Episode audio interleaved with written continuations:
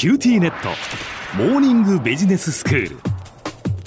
今日の講師は九州大学ビジネススクールで社会心理学組織心理学がご専門の三上里美先生です。よろしくお願いします。よろしくお願いします。先生今日はどういうお話でしょうか？はい。今日は心理的距離の解釈のレベルについてお話をしたいと思います。はい、はい、前回実際に測定ができる客観的物理的な距離ではなくて主観的な距離感のことを心理的距離と言って時間的距離空間的距離社会的距離仮想的距離の4種類があることを紹介しました。ええまあ心の距離っていうことですよね。あそうです。心理的距離というのは。はい、はい。そうです。で私たちは物事を判断するときに実は心理的距離の遠さ近さで物事の判断をすることがあります、うん。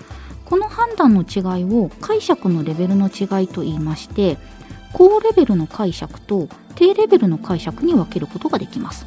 へえどういったことかと言いますと、高レベルの解釈とは解釈の仕方が抽象的になっていて低レベルの解釈の仕方が具体的になっているとここでは意味付けられています。はい。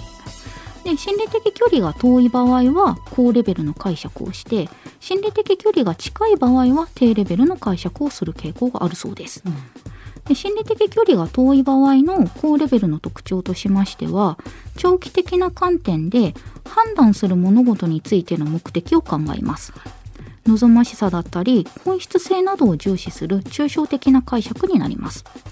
でそして心理的距離が近い場合の低レベルの特徴としては短期的な観点で判断する物事についての手段を考えます。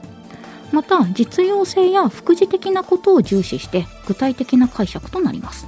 うん。なんか分かったような分からないようなんですけど先生具体例ありますか？そうですね。例えばある人が4月から一人暮らしを始めるために部屋探しをするとしええ。て解釈のレベルの違いを考えてみましょう。はい。4月から一人暮らしをするとして前の年の10月に一人暮らしをすることを決めた場合ですねうん。半年の期間があるので心理的距離は遠い方かなと思います。そうですよね。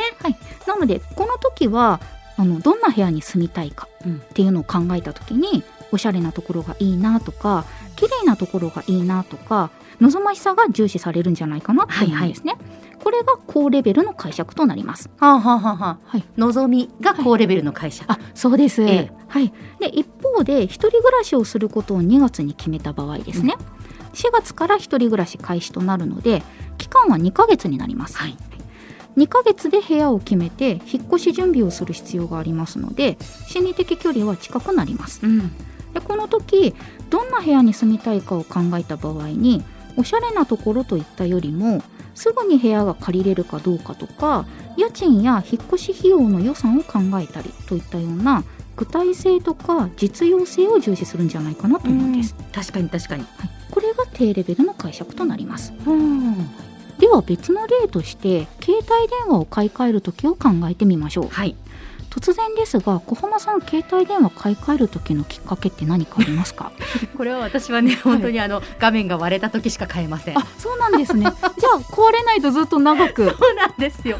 意外と長く使ってます。あそうなんですね、はい。じゃあ壊れたらすぐ買い替える壊れたら買い替えます。あはい。なるほどですね。じゃあどちらかというと心理的距離は近い方になるのかなと思うんですけど、うん。例えば新機種が3ヶ月後に発売されるので3ヶ月後に携帯電話を買い替えようとしている場合ですね購入までの心理的距離が遠くなるのでその時望ましさを重視することになります、はいつまり高レベルの解釈となります、おそらく機能の充実性だったりサービスの良さであったりとか色とかデザインについて考えるのではないでしょうか、でも携帯電話は急に不具合を起こして数日以内に買い替えた方が良さそうな場合は購入までの心理的距離は近くなります、うん。なので実用性を重視した低レベルの解釈を行います。はい。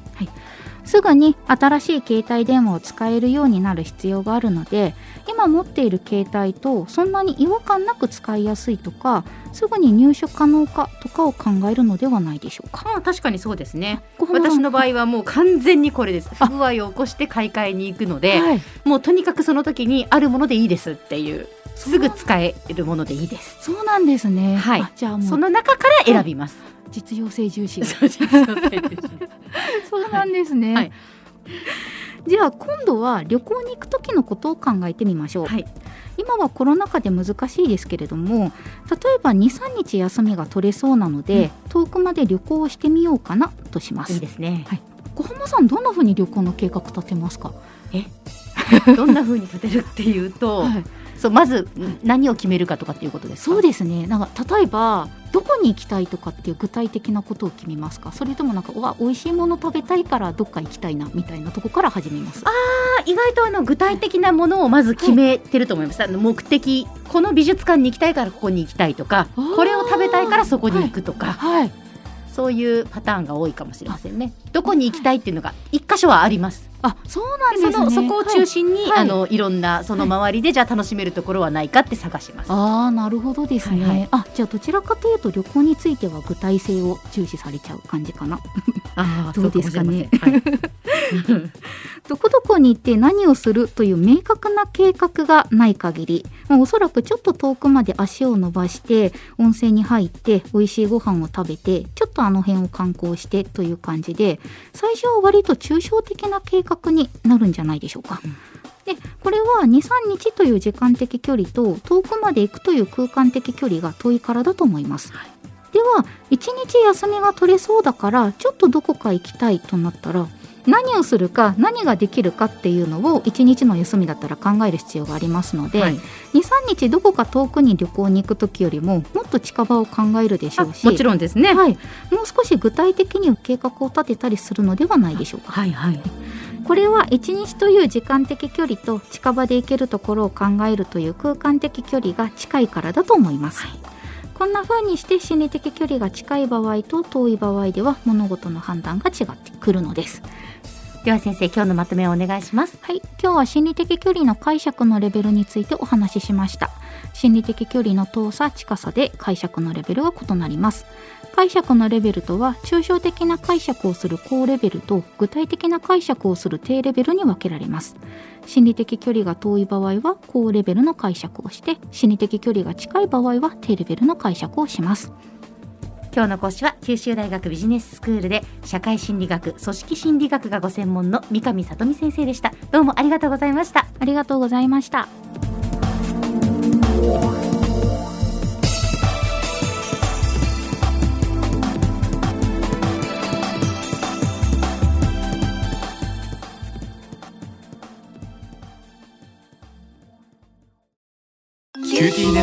ビビックにしてから毎日必ず実家の父と母からビデオ電話がかかってくる。元気？で毎日だからそう変わんないよ。痩せたか？で毎日だからそんなに変わってないって。早く子離れしてくれ。温かさとつながっている。九州のネットはビビック